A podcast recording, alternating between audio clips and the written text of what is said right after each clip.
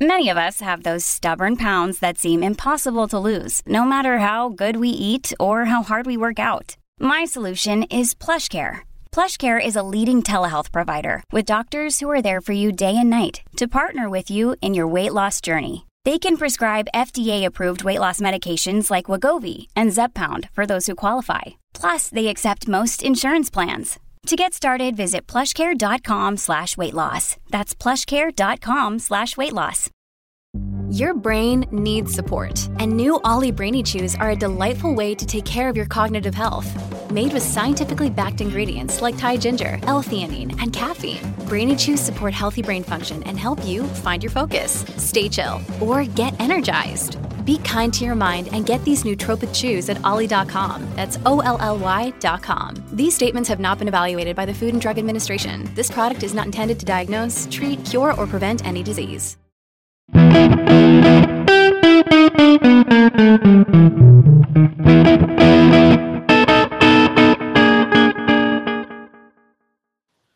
Bom dia, Rádio Diálise. Aqui quem fala é o Lucas Luz e esse é o podcast do Nefropapers. Se é a sua primeira vez por aqui, nesse podcast o nosso foco é tudo em nefrologia. Nefrologia em cardio, nefrologia e terapia intensiva, endócrino e hoje em específico vamos falar de acesso vascular.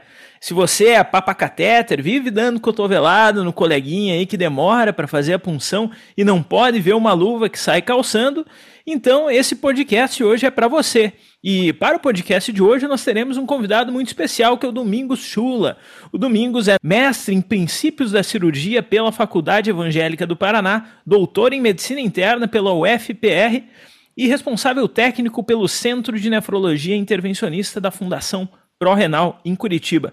Seja muito bem-vindo, Domingos. Salve, Lucas. Bom dia. Obrigado aí pelo convite. É uma honra para mim estar aqui num podcast que eu curto bastante, ouço sou ouvinte aí do Nefropapers e agradeço aí para nossa audiência é, e espero poder contribuir aí com algum conhecimento para vocês de forma bastante qualificada. Obrigado, Domingos. Então, para a gente começar, é, nós poderíamos falar um pouco sobre os catéteres de curta permanência, também conhecido como Shiley, Shiley, dependendo da região. É, você poderia nos explicar sobre os diferentes tamanhos dos catéteres de curta permanência utilizados em diálise e como a escolha do tamanho também impacta na eficácia do tratamento? Quando que a gente vai utilizar aí o de 25, o de 25 centímetros e se tu faz algum tipo de cálculo para saber o quanto vai inserir o catéter no paciente? Beleza, Lucas, é uma, uma pergunta interessante. Na verdade, aqui, aqui em Curitiba, particularmente, nós chamamos só de catéter duplo lumen, ou CDL, né? Nós não usamos o termo Charlie, mas eu sei que nos, mais para o sul aí é bastante utilizado, São Paulo também. Para a gente aqui é o duplo lumen, ou CDL, né? Catéter duplo lumen.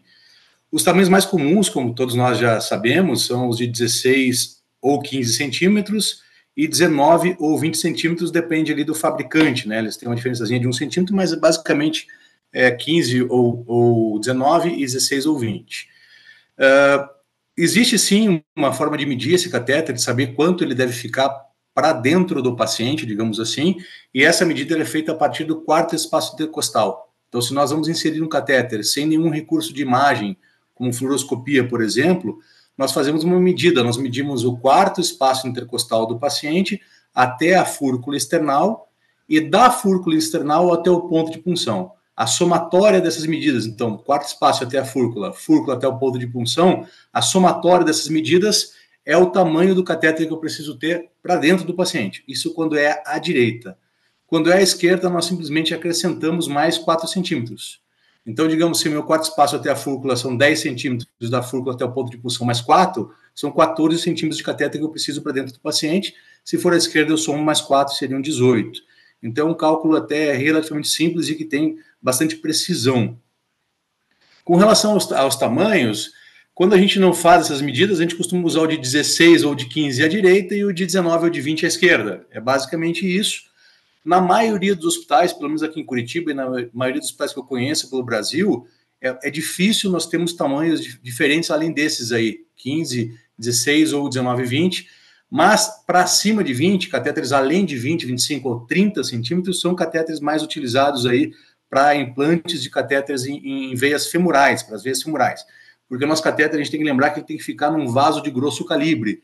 Então, se ele for muito curto, se eu colocar um catéter de 15 centímetros na via femoral, por exemplo, pode ser que ele fique lá na ilíaca, ele não chegue na cava inferior, então ele vai ficar num vaso de mais fino calibre e vai ter uma recirculação. Então, esse catéter tem que chegar preferencialmente lá na cava inferior, por isso que para femorais nós utilizamos o catéter maior possível. Então, acima de 20, 25 e 30 são catéteres femorais mesmo. Eu vou te, vou te ser sincero que, que eu sempre utilizei o de 20 centímetros ali, que era o que tinha disponível, e, e melhorou bastante, assim, vamos dizer que apitou muito menos a máquina de diálise a partir do momento que a gente começou a ter o catéter de 25 centímetros é, aqui no Isso serviço. Isso é uma verdade. Fez bastante. Isso é uma verdade. Quanto mais longo, melhor para femoral, né? É, e assim, tem vários tipos de catéteres de curta permanência disponíveis no mercado, né? E quais, quais são os mais comuns, em que situações é, eles devem ser utilizados? E outra pergunta que me vem na cabeça é se nós perdemos muito incapacidade e fluxo de sangue quando, por exemplo, o hospital opta por um catéter de 11 ou 11.5 em relação a um de 12. Porque o número 11 para 12 parece pouco, mas na prática, assim, nas máquinas parece bastante. Perfeito, Lucas. Na realidade, os catéteres de curta permanência, eles, eles variam basicamente no seu formato ali, o formato do porte que a gente fala, ou do hub, né, que é aquela as pontinhas, as extremidades que ficam para fora do paciente. Basicamente, eles mudam nessa conformação. Existem catéteres pré-moldados, que têm aquelas pontas curvadas, e existem catéteres que têm as pontas retas. Os catéteres pré-moldados, é, com as pontas curvadas, são mais interessantes pela questão de ergonomia ali do pescoço, da anatomia do paciente, são mais interessantes porque eles não incomodam tanto o paciente quando eles ficam nas jugulares, eles não ficam esticados com aquela ponta para cima ali na orelha do paciente. Eles ficam curvados e ficam mais fáceis, mais, mais é, confortáveis para o paciente. É, existem catéteres em J também, que são pré-moldados para ficar basicamente com as pontas, com os hubzinhos, né, os portes para baixo, né? Então, é, é, basicamente em curta permanência a variação de modelos é essa, de formato. Claro que de marcas nós temos muitas variações. É, temos também diferença com relação ao material, que a gente pode falar um pouquinho mais para frente, silicone ou de poliuretano, e com relação ao, ao, ao, ao, calibre desse catéter, isso de fato tem bastante influência, né? Para pacientes acima de, de 30 quilos, nós temos que necessariamente utilizar catéteres que tenham mais de 10, 10 Quanto maior o calibre desse catéter, quanto maior o lumen desse catéter, o calibre dele, melhor o fluxo, né? Porque tem até uma formulazinha que eu estou colando aqui, obviamente não vou lembrar essa formulazinha de cabeça, mas a resistência dentro desse lumen, a resistência ao fluxo sanguíneo desse, dentro desse lumen, depende de alguns fatores. Depende da viscosidade do sangue, a gente sabe que um paciente com hemoglobina mais alta, né? Todo mundo já passou por essa situação, né? Aquele paciente com VG alto, hemoglobina alta, hematócrito alto, coagula muito o sistema, apita muito a máquina. Então, quanto maior a viscosidade sanguínea, maior, menor é o fluxo dentro do catéter, quanto maior o comprimento desse catéter, também maior é a resistência ao fluxo, e o, o raio, é, é, a, a, resistência ao fluxo, ela é inversamente proporcional ao raio. Quanto maior o raio do catéter, o raio do diâmetro do catéter, menor é a resistência. E esse raio, quanto maior ele, a, a redução da resistência, a fórmula da resistência, é sobre, pia, é sobre o raio ao, a, elevado à quarta potência. Então, pequenas variações do raio, do lumen do catéter, do diâmetro desse catéter, fazem grandes variações ou grandes reduções na resistência ao fluxo. Então, resumindo, quanto maior o diâmetro, quanto maior é, o calibre desse catéter, em termos de Friends, que é a medida que a gente utiliza, melhor é o fluxo desse catéter, menos vai apitar a máquina. Isso me leva para um, uma questão interessante, Domingos. É muito confortável né, para o pessoal de, de, de, de, UTI, principalmente naqueles que vão precisar de uma terceira via para reposição de cálcio na, na terapia renal substitutiva contínua. Né? Mas essa terceira via ela acaba roubando bastante lumen, né, em, em se tratando no, de um catéter de 11.5 de 12 frente e um lumen na quarta potência, como tu tinhas, é, como tu estás relatando. E nesses catéteres a gente tem a possibilidade de fazer o retorno do cálcio junto com o retorno venoso. Um detalhe importante, talvez, Lucas, é, isso talvez seja até mais significativo nas veias femorais, né, onde nós temos mais dobras. Essa questão da ergonomia do catéter, o catéter com as pontas dobradas para baixo, que é o catéter especificamente feito para jugular, ele também dobra menos, né? Ele não fica esticado quando o paciente mexe o pescoço, ele não dobra tanto, então ele tem menos dobras e, consequentemente, provavelmente, menos disfunções. E na femoral, que é um cateter que nós utilizamos muito para os agudos, que é, é justamente essa tua colocação, né, para reposição de cálcio, enfim, nós utilizamos muitos catéteres nas, nas femorais retos, né? E aí, realmente, os catéteres dobram mais e eles vão ter mais dificuldade de fluxo. Então, definitivamente, ainda mais um triplo lumen, né? Quanto maior o calibre, maior o frente desse catéter, melhor vai ser o fluxo. E menos vai apitar a máquina, com certeza. Perfeito, Domingos. E passando para a composição também dos catéteres, é, poderia nos, nos falar sobre os diferentes materiais utilizados na fabricação e como eles influenciam a funcionalidade e a durabilidade do catéter? Eles são, se eles são termoláveis mesmo, tem, se tem muita diferença no material entre um catéter de curta também comparado com, com um de longa permanência? Perfeito, Lucas. Eu até não diria que seria, seriam termoláveis, né? Porque eles até não se deterioram com a temperatura, mas eles certamente são termosensíveis, né? Especialmente o catéter de poliuretano, ele é termosensível, então quando ele é aquecido, ele estica mais. Então já vou me antecipar um pouquinho assim, num catéter de longa permanência, por exemplo, de poliuretano, que é um dos mais utilizados, material poliuretano, quando a gente vai passar esse, esse catéter de longa permanência é, pega ele na nossa mão e começa a esticar, esticar para criar o túnel subcutâneo, pega, estica, o, contato entra em, o catéter entra em contato com o paciente, entra em contato com o sangue do paciente, a gente puxa, estica, estica para tentar tunelizar. Nesse momento, esse catéter ele estica, ele fica mais comprido, porque ele é termosensível. Então, por vezes, ele fica mais longo do que deveria, naquela medida original que nós, nós tínhamos calculado. Então, esse é um cuidado que a gente tem que ter, especialmente com catéter de poliuretano. Os catéteres principais, os dois materiais que nós temos aí disponíveis no mercado, são de poliuretano e de silicone. Os de poliuretano definitivamente são mais comuns e mais utilizados. Não parece haver assim nenhuma diferença em termos de durabilidade desses catéteres, nem de funcionalidade, tampouco de complicações infecciosas, mecânicas, enfim. É, são materiais equivalentes em termos de qualidade. É, só que o, o, que nós temos que, que lembrar é, é, que no momento da instalação, por exemplo, o cateter de silicone ele é mais maleável, ele é mais mole, então é um pouquinho mais difícil de progredir dentro do vaso do paciente. Então, muitas vezes, o cateter de silicone ele vem com um estiletezinho já no kit para instalação, para deixar o cateter um pouquinho mais rígido para ele ser progredir dentro do vaso. O de poliuretano é um pouquinho mais rígido, mas por ser mais rígido também existe um risco um pouco maior de um trauma vascular no momento da implantação, mas é mesmo sendo um pouco mais rígido, ele é maleável, então é difícil traumatizar o vaso com o catéter, mesmo sendo de poliuretano. E como o de poliuretano ele é termosensível, ele também fica um pouquinho mais molezinho quando a gente vai colocar, eh, introduzir no vaso do paciente. Uma coisa importante que eu acho que vale a pena a gente salientar, que ah, para manutenção desses catéteres com materiais diferentes, tem que haver um certo cuidado diferenciado, porque, por exemplo, o iodo, é, hoje em dia acho que nem utiliza-se quase mais iodo para antisepsia de catéter, né? Talvez em alguns centros quem sabe mais no interior aí do Brasil. Mas o iodo, por exemplo, ele deteriora o silicone. Catéteres de silicone não podem ser, não podem ser submetidos à antisepsia com iodo.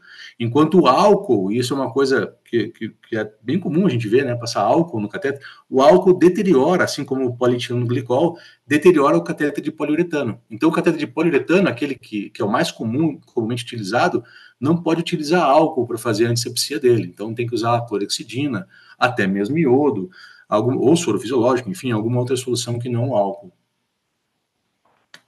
Com relação a, me perguntou com relação à diferença né, de materiais de catéteres de curta e de longa permanência.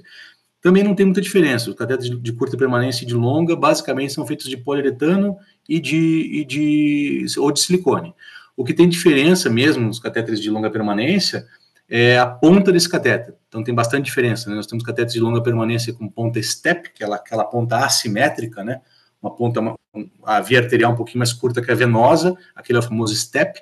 Nós temos o catéter com ponta split, que é o famoso catéter com a pontinha dividida, né, uma ponta dividida da outra, que foi idealizado, inclusive, pelo, pelo Dr. Ash, né, o primeiro catéter split, aí, lançado no, no, foi o catéter, o Ash Split, né, que levou o nome do Dr. Ash, e temos o catéter de ponta simétrica, que agora, atualmente, até tem sido mais utilizado é, que teoricamente reduz recirculação, assim como o catéter split, né, com ponta dividida, foi idealizado lá atrás para re reduzir recirculação, mas esse é talvez um outro assunto que a gente possa entrar um pouquinho mais na frente. com relação a essa questão de recirculação, mas o material dos catéteres de longa é semelhante, é poliuretano e silicone, a diferença ali seria mesmo o design desses catéteres, da ponta desses catéteres, principalmente de longa permanência. Perfeito. É, uma pergunta do cotidiano bastante comum é em relação ao tempo de utilização, né? O catéter de curta, será que ele tem um prazo de validade que a gente tem que, tem que sacar ele fora? Eventualmente tem o paciente que entrou em diálise aguda, fez uma FAV ali e recebe alta com catéter de curta permanência. Muito comum de ver isso aí, né? É, principalmente serviço público. É, qual é a vida útil recomendada para o catéter de diálise? Quais são os sinais que indicam é, a necessidade da substituição dele? É, por vezes tem também aquele paciente agudo na UTI que está internado há um tempo sem intercorrência com o catéter e a gente fica imaginando quando que a gente precisa trocar esse catéter. É, essa é uma ótima pergunta, Lucas.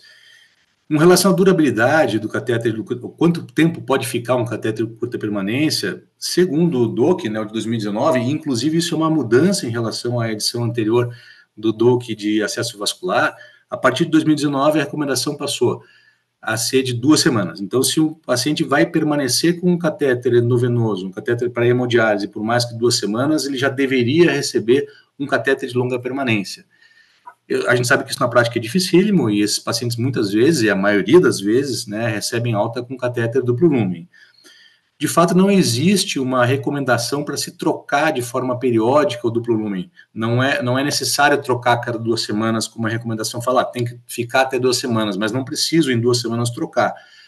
Inclusive o DOC deixa isso, ele, ele coloca isso que, que não existe uma recomendação de troca periódica de catéter e que deve se basear na rotina ou no protocolo do serviço. Então, ele deixa para cada serviço criar o seu protocolo, entre aspas. É, o que eu acredito é que não existe necessidade de trocar esse catéter, a não ser que de fato ele comece a apresentar disfunção, então dificuldade de fluxo.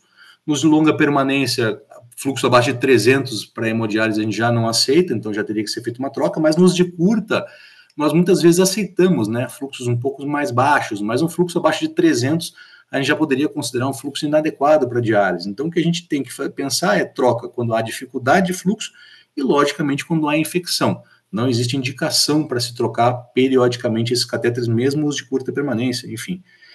É, e é possível, né? Eu concordo contigo, é, é, isso é bem comum, a gente dá alta para os pacientes crônicos com catéter de curta permanência, mas existem algumas situações que o paciente pode ficar com catéter de curta permanência, que eu não precisaria colocar um de longa. Né? Aí tem situações, por exemplo, pacientes que já são crônicos e já tiveram uma fístula confeccionada, mas ainda não está madura, para ser puncionada, eles podem ficar com de curta permanência, isso de acordo com o DOC.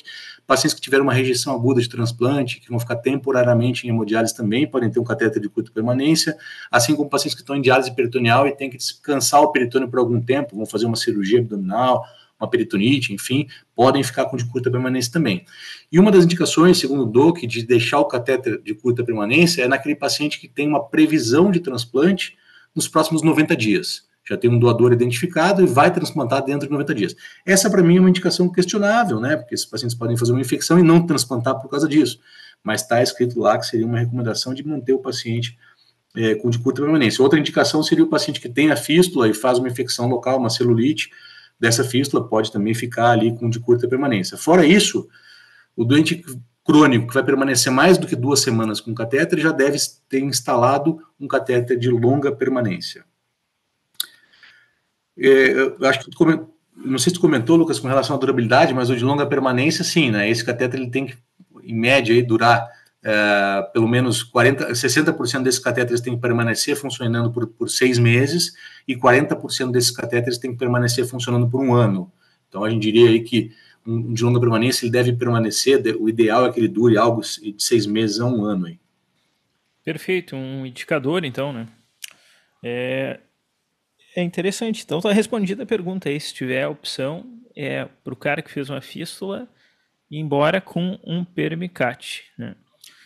Ainda no mundo do, das brigas da UTI com, com os nefrologistas em relação ao, ao local de inserção, que a jugular interna é direita é a primeira escolha nos pacientes agudos, isso não é tanta dúvida na maioria dos casos, mas em relação a jugular esquerda versus a femoral, quais são é, os outros duas perguntas, né? Quando quando que eu escolho a femoral, quando que eu escolho a jugular interna esquerda. E a outra pergunta é se eu tenho outros acessos aí, quais outros acessos possíveis aí que a gente tem na mão, além desses, de, além da jugular e da femoral. Legal, isso, isso na verdade é um, é um ponto, na minha opinião, até polêmico, porque criou-se aí uma, uma, uma, uma, cláusula pétrea na nefrologia, né, que é não se passa subclávia de jeito nenhum e tem que passar a jugular interna direita. Então, isso foi criado. A, a, origem disso tudo, de fato, é um estudo lá de 1992, é, onde ficou demonstrado que, de fato, o paciente que permanecia com catéter em subclávia por mais do que 30 dias tinha 40% de chance de ter uma estenose da subclávia. E se tiver uma estenose da subclávia, nunca mais confecciona uma fístula naquele braço. É isso para o doente crônico, então, lógico. A partir daquele estudo ali, passou a ser banido o uso da subclávia em pacientes com doença renal crônica. E, essa, e, e aí nós tivemos, após isso, né, o, o, o CADIGO, o DOC, enfim, fazendo recomendações. Hoje em dia, o que a gente tem para o paciente com doença renal crônica? Em primeiro lugar, jugular interna direita, ele até não diferencia entre esquerda, é, em jugular interna, desculpe, ele não diferencia entre esquerda e direita, mas na direita, como o catéter fica mais reto, mais reto, com menos pontos de contato com o vaso, é um catéter que tem mais fluxo, melhor fluxo e menos chance de estenose e trombose daquele vaso. A esquerda tem mais curvas, mais pontos de contato com o endotélio, menos fluxo e mais chance de trombose vascular e, e também de estenose. Então, jugular interna direita. Depois vinham lá as jugulares externas, que é o que eu quero comentar um pouquinho depois. Depois as femorais, para o dente crônico. Daí, por último, as subclávias e até catéteres translombares, transhepáticos, enfim. Aí nós viemos para os pacientes agudos. E, e para os pacientes agudos, a recomendação, que é de 2012, passou a usar como primeira escolha jugular interna direita, segunda escolha, uma das femorais, terceira escolha, a jugular interna esquerda, e como última escolha, as subclávias, né? Aí a gente tem que entender por que foi criada essa recomendação. Esse estudo, o DOC, ele, ele, ele, se baseou em um estudo, um estudo espanhol com 750 pacientes de terapia intensiva, onde foram randomizados esses pacientes para implantar catéteres ou em jugulares ou em, ou em femorais. E o, o endpoint desse estudo era infecção de catéter, ok? E nesse estudo ficou demonstrado que a chance do catéter estar colonizado ou de o paciente fazer uma infecção de corrente sanguínea relacionada ao catéter em jugulares e em femorais era igual, era a mesma chance. Só que há um detalhe: o tempo médio de permanência dos catéteres nesse estudo foi de 6,9 dias, tempo médio de permanência. Então, é um tempo bastante curto. E nós sabemos já de algum tempo, de estudos mais antigos, que o catéter femoral ele justamente infecta um pouquinho mais tarde. Isso existe, né? A gente tem isso em mente. Não, uma semana, duas semanas, três semanas com femoral, provavelmente vai é, aumentando a chance de dar uma infecção, de ter uma infecção. E nesse estudo, a, o tempo de permanência era muito curto, mas o estudo passou a recomendar, recomendar ou dizer que jugulares infectam tanto quanto femorais. E nesse mesmo estudo, nesse único estudo, as jugulares, eh, os catéteres jugular esquerda tiveram mais disfunção, de forma significativa, mais disfunção. Por isso que o DOC passou a recomendar a jugular interna direita, femorais, que teoricamente têm menos infecção, de acordo com esse único estudo, e por último as jugulares, eh, depois as jugulares esquerdas. E simplesmente esse estudo baniu as subclávias baseado numa recomendação para doença renal crônica. Então, a subclávia foi banida do paciente com, com injúria renal aguda por uma recomendação lá de trás dos pacientes com DRC, com doença renal crônica. Então, eu particularmente acho questionável. Eu gosto, se eu não tiver com, com um residente do lado ou no, ou no centro acadêmico, universitário, eu gosto de funcionar subclávia em paciente agudo, subclávia direita, gosto. E os intensivistas fazem muito isso. E eu não acho isso errado no paciente agudo que vai recuperar a função. Pensa bem, o doente está lá com uma traqueostomia saindo, vertendo pus né? Ou um paciente obeso, onde a gente sabe que a, a chance de infecção da femoral é maior. Os pacientes com IMC é maior têm maior, mais infecção de catéteres femoral, ao contrário dos pacientes mais magros. Então, nesses pacientes, a, a subclave é um acesso bem interessante, mas foi banido baseado em uma recuperação, uma, uma recomendação para doentes crônicos. Com relação a, a, só a outros acessos, que comentou, Lucas, É, a jugular externa é um, é um acesso bem interessante. A gente usa muito jugular externa aqui em Curitiba. É um acesso que tem que ser feito guiado por ultrassonografia, porque nós não funcionamos a jugular externa lá em cima, onde ela é visível. Nós funcionamos lá embaixo, onde ela desemboca na veia braxcefálica, sempre guiado por ultrassom. E é um vaso muito, muito interessante quando a gente tem a trombose ou, ou estenose da jugular interna. Inclusive aqui no nosso serviço, na Fundação ProRenal, até mesmo no hospital de clínicas, aqui onde eu trabalho, ah, quando a, a, jugular interna direita está trombosada ou ocluída, enfim, nós passamos para a jugular externa direita, para utilizar o lado direito e esgotar o lado direito antes de queimar, entre aspas, vaso do lado esquerdo. Porque a maioria dos nossos pacientes crônicos vai confeccionar a fístula, a maioria é destro, né? Vai confeccionar a fístula à esquerda. Então a gente esgota primeiro a direita, jugular interna, jugular externa, para depois passar à esquerda. Então a jugular externa é um sítio bem interessante para esses pacientes crônicos e até mesmo para os doentes agudos. When you need mealtime inspiration, it's worth shopping Kroger, where you'll find over 30,000 mouthwatering choices that excite your inner foodie. And no matter what tasty choice you make, you'll enjoy our everyday low prices, plus extra ways to save, like digital coupons worth over $600 each week. You can also save up to $1 off per gallon at the pump with fuel points. More savings and more inspiring flavors make shopping Kroger worth it every time. Kroger, fresh for everyone. Fuel restrictions apply. Perfeito, bem lembrado aí. É, sempre terminar aí com o lado direito antes para o esquerdo, né? Porque esquerdo a gente provavelmente vai tentar fazer a fístula dos pacientes. E quando a coisa vai bem é uma maravilha, né? Mas nem sempre é assim. Boa parte de nós já viu é, carótida puncionada, pneumotórax e assim por diante. Então a gente podia discutir um pouco sobre as complicações mais frequentes relacionadas à inserção dos catéteres e, e o que que tu consideras aí também é, as melhores práticas para tentar minimizar esses riscos. Perfeito, Lucas. É, de fato, né, eu costumo dizer que só não tem complicações quem não faz procedimentos. Então, isso é inerente, né? Fazer procedimentos, existe sempre o risco da, das complicações, isso está na literatura, né? E vai haver em algum momento.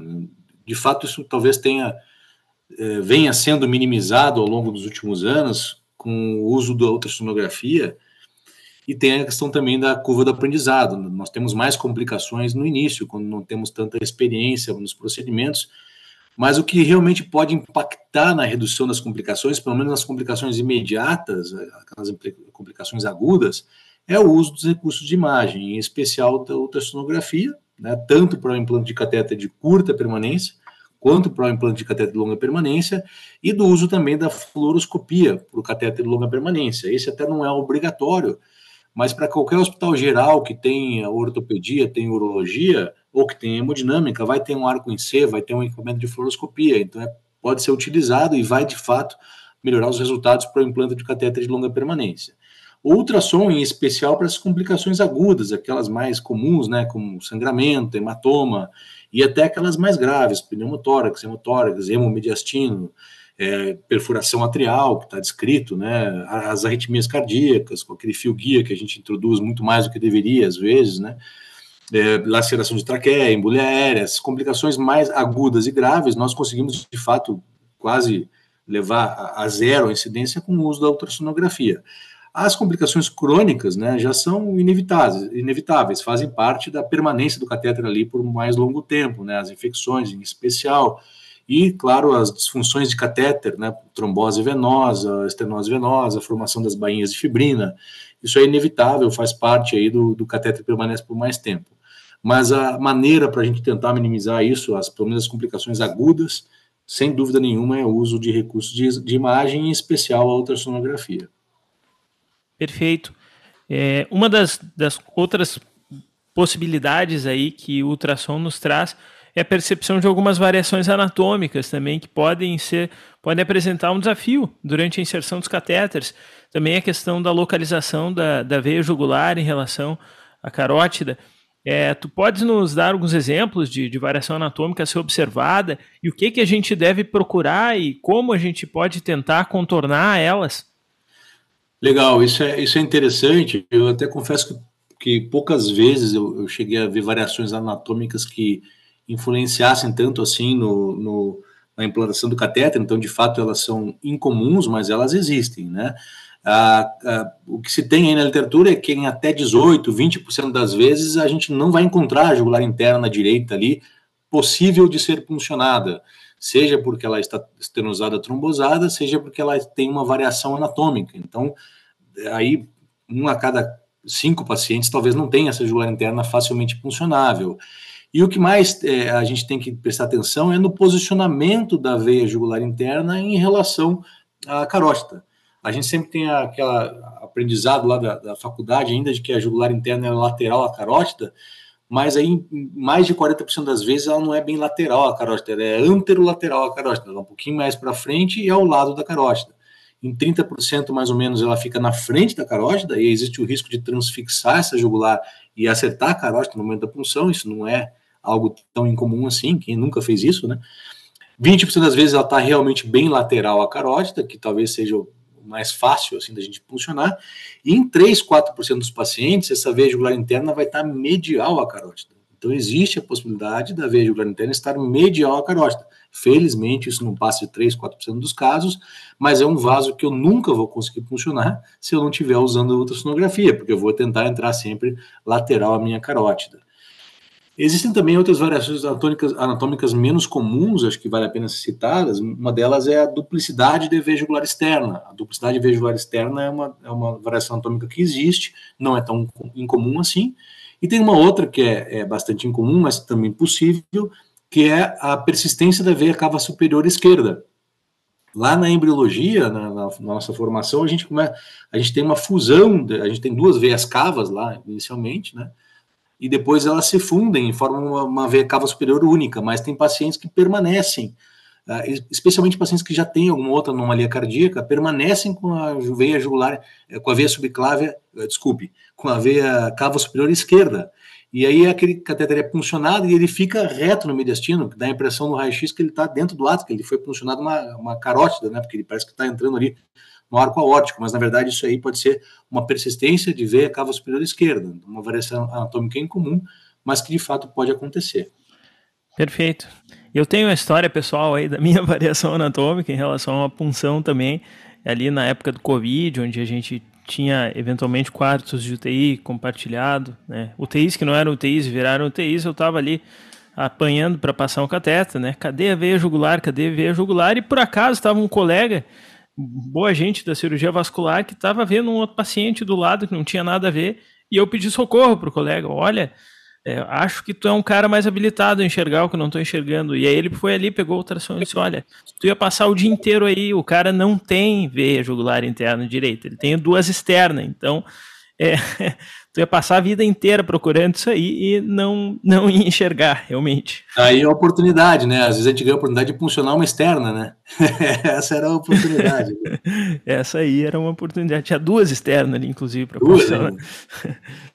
Existem, então, é, acessos vasculares que são possíveis, mas não são utilizados na prática clínica, como a própria jugular externa, né? E, e, e, por que que tu acha, qual, qual a razão que tu, que tu acredita que tem por trás disso? E por quê? Porque, outra pergunta também é por que, tão poucos lugares os nefrologistas estão habilitados a passar um catéter de longa permanência? E como é que a gente consegue melhorar isso? Eu acho, eu acho que a questão é de, de não, não lembrar, digamos assim, de funcionar, por exemplo, uma jugular externa ou outro vaso, algum outro vaso alternativo, é, é de fato por inexperiência, né? Por não ter o conhecimento de que isso é possível e não saber também como fazê-lo? Porque são vasos poucos utilizados. A jugular externa, por exemplo, é uma punção muito mais delicada, é um vaso mais fino, ele não é puncionado ali, como eu comentei anteriormente, naquela parte visível no pescoço, ele é puncionado mais para baixo, onde ele desemboca na bracocefálica, uma punção mais delicada, um vaso mais fininho, tem que ter um pouquinho mais de habilidade para lidar com a ultrassonografia, e ainda, né, a maioria das pessoas não tem, talvez, ainda essa habilidade.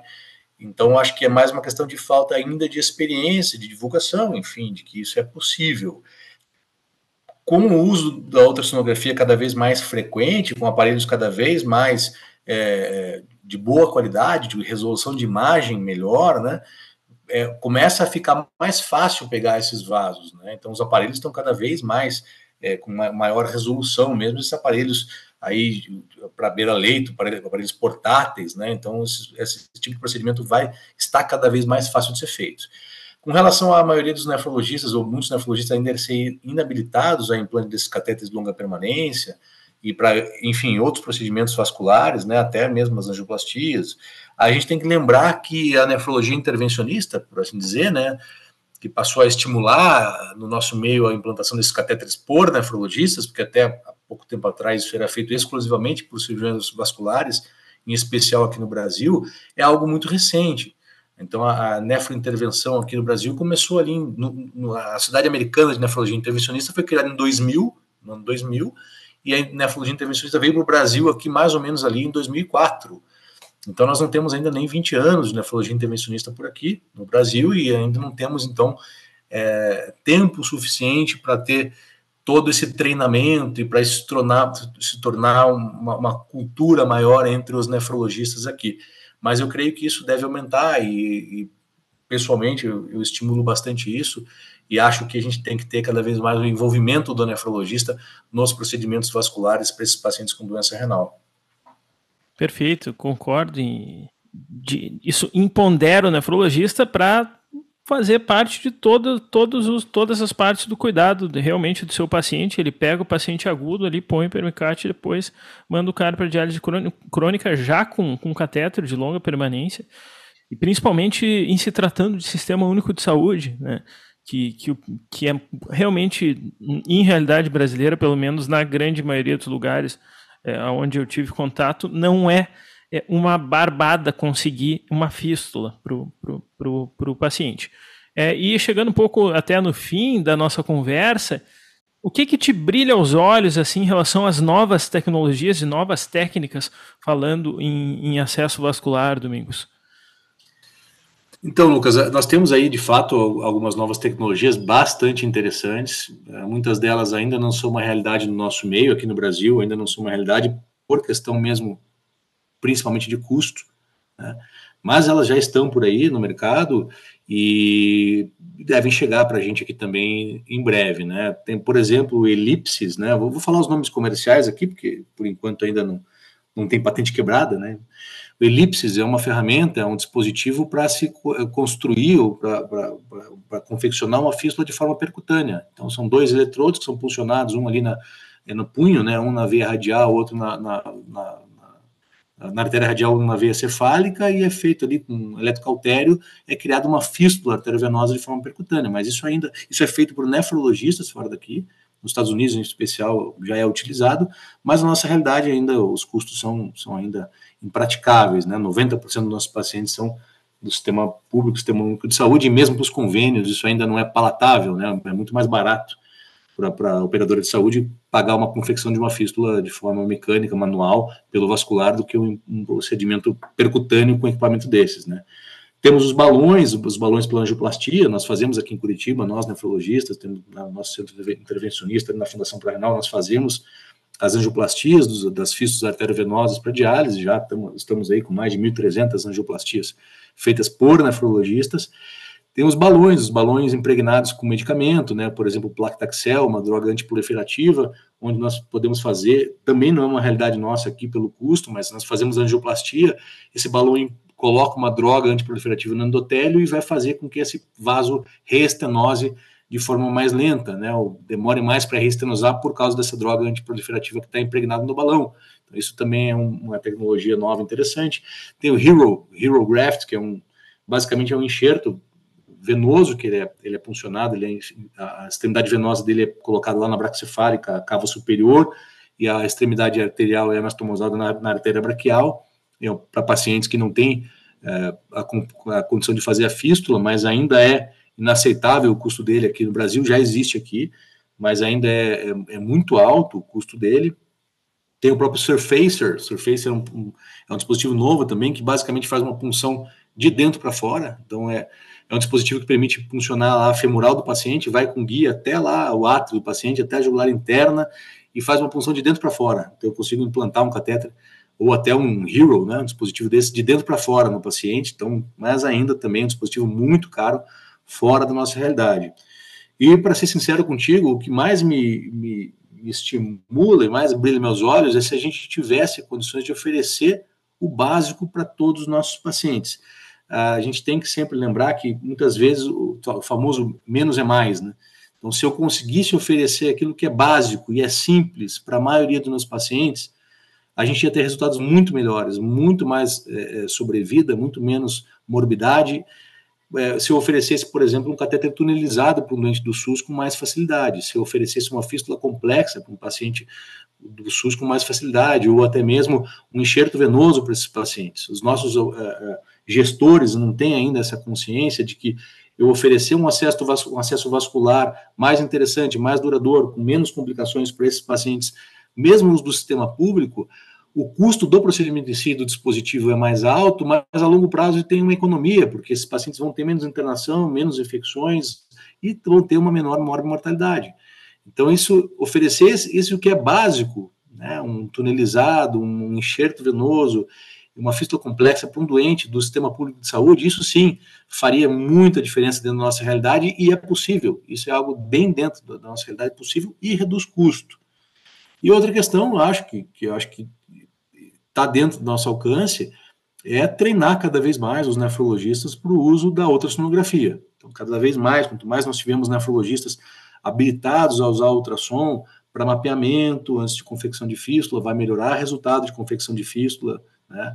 vai diminuir falência precoce de fístula, é, e usar, claro, ultrassonografia para os implantes dos catéteres, vai minimizar complicações agudas, né, graves, enfim. Então, o uso do ultrassom e dos recursos de imagem por nefrologistas é algo que está ao nosso alcance, tem que ser estimulado, e isso pode impactar muito, muito, muito na nossa realidade, nos nossos resultados com os nossos pacientes. Eu sei que eu vou desligar o podcast e depois eu vou dar uma ligada lá para o FPR, para Curitiba, porque eu tô achando que o Domingos Chula é gato. Eu acho que ele é cirurgião vascular e está se passando por nefrologista. Né? Isso sim. É... Cada um na sua, né? Cada um na sua. A e gente aí... só mexe com quem faz diálise, né? Não, a verdade é que é um tema que a gente fala muito menos do que deveria. O, eu conheci o, Domingos no, no, no Congresso Brasileiro de Nefrologia, inclusive, e a gente teve a oportunidade de ver o, o Dr. Roberto Pecoa falar sobre o secadops. E ele trouxe ali, em pacientes com doença não crônica, as quatro principais variáveis que, que impactariam muito provavelmente na história natural dos pacientes em diálise, e entre elas estava lá o acesso vascular, né? Então é um quarto da nossa preocupação. A gente deveria ter muito mais preocupação, com certeza, é com o acesso do que a gente tem. Isso é válido para os agudos e também, com certeza, é válido para os crônicos. Domingos, muito obrigado aí. Acredito que a audiência, assim como, assim como eu, vai aprender, aprender tanto quanto eu aprendi aí, né? seja no manejo dos agudos, seja no manejo dos crônicos. Valeu, Lucas. Eu que agradeço mais uma vez pelo convite. Como eu mencionei anteriormente, é um prazer, uma honra ter participado aqui contigo, com a audiência do Nefro Papers, que é um podcast que eu escuto, né? Com bastante frequência, ajuda bastante no dia a dia e, e eu desejo aí a continuidade desse sucesso que vocês estão fazendo e agradecer mais uma vez a audiência de todos. Um grande abraço. Muito obrigado, Domingos. Muito obrigado, audiência. É, se você, se é a sua primeira vez por aqui, é, sugiro nos seguir aí para os próximos episódios e também compartilhar o episódio com aquele colega que, que gosta de passar um catéter e principalmente com o colega que não gosta de passar catéter.